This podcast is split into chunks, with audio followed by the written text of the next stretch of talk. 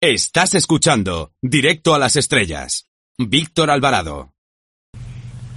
Para hablarnos de cine y navegación, Los Siete Mares en 70 películas editado por Benedice, contamos con su autor, Fernando de Cea, que es la persona más indicada, pues es capitán de fragata de la Armada y a la vez un crítico de cine que analiza las películas con el mismo talento que el cineasta José Luis Garci. Buenas tardes.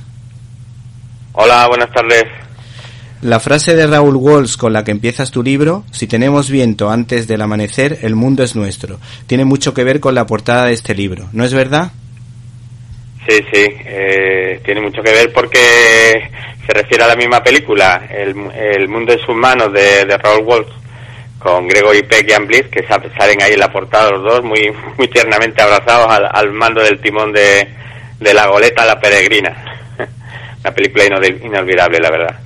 Me llama la atención que no se hayan incluido buenas cintas bélicas ambientadas en el mar como Marea Roja o una a la que le tengo mucho cariño como Tiburones de Acero. ¿Por qué? Ah, sí, porque es verdad, porque son dos películas de submarinos. Entonces, como el cine del mar, que es al que yo me refiero en, en, este libro, es muy extenso. es un cine que, que se dedica a los océanos, pero también a los marinos y a los barcos. Entonces eh, son cientos de películas. De hecho, en el libro hay una referencia al final con más de 500 películas. Y claro, es imposible, es imposible tratarlas todas, y, aunque solo sean las más, las más, las de más calidad.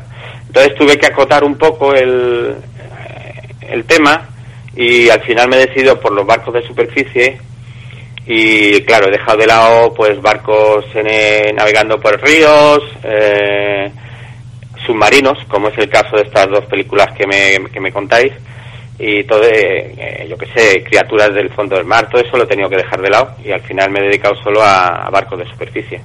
Si te parece, empezamos hablando de la obra maestra del stop motion, Jason y los Argonautas, que tuvo el hándicap de no contar con grandes estrellas. ¿Qué nos puedes decir de ella?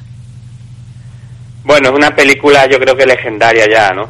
Eh, eh, los efectos especiales de Ray Harryhausen.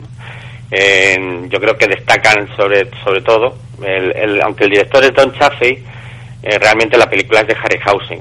Entonces, es una película que destaca sobre todo por eso, por la originalidad y, los efectos de, de aquella época que, que, bueno, incluso vistos hoy sorprenden, ¿no? De lo, de lo bien que están. Yo creo que por eso es, es, lo que más destaca. Además es curioso porque Ray Harryhausen, que, que digamos es del departamento técnico, eh, es muy raro que en una película aparezca el nombre de, del, digamos, del, del que hace los efectos especiales, del decorador y tal, casi por encima del director, ¿no? Y sí es el caso, es el caso. Ray Harryhausen aparece destacadísimo en, en los créditos de la, de la película.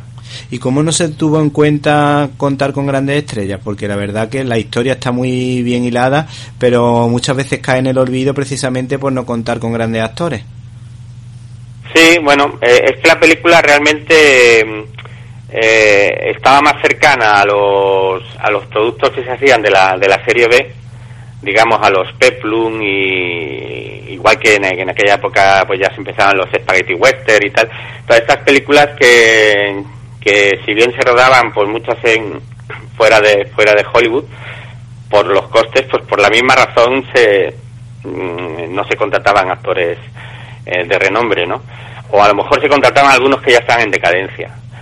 Pero esta película pues por ya repito por por el por el tema de su del técnico en, en efectos especiales pues tuvo una notoriedad y de hecho se, se estrenó eh, como una superproducción, a la altura de las grandes superproducciones de la época.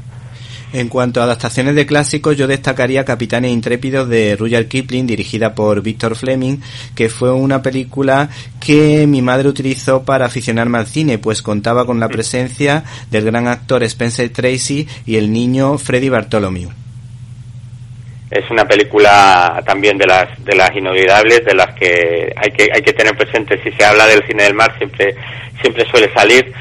Y es que claro una novela de Rudyard Kipling Eh, una película de Víctor Fleming, con la Metro Goldwyn Mayer detrás, con Spencer Tracy, Walla, esto, Lionel Barrymore, Mickey Rooney, Freddie Bartholomew, bueno, es que lo tiene todo, ¿no? Tiene aventura, tiene drama también, y claro, eh, es una película, pues eso, para recordar siempre. Incluso, incluso hay que decir que la canción de la película, la que decía, ay mi pescadito deja de llorar, ay mi pescadito no llores jamás. Esa canción eh, se utilizó para una campaña para defender la pesca que iba en contra de la pesca de inmaduro, que también fue aprovechada eh, muchos años después para hacer esa campaña aquí en España. Sí, sí, es verdad. Y además es que Víctor Fleming que es el director de la película, eh, utilizaba todos los recursos que tenía para, para incluirlos, eh, digamos, en el aspecto dramático de la película. Y, uno de ellos era la música. Entonces, mm, tanto esta, esta canción que, que decís, de Mi Pescadito, eh, la utiliza de forma dramática porque al principio de la película, cuando, cuando el niño, Harvey este, ¿no? Es un niño mal educado y consentido.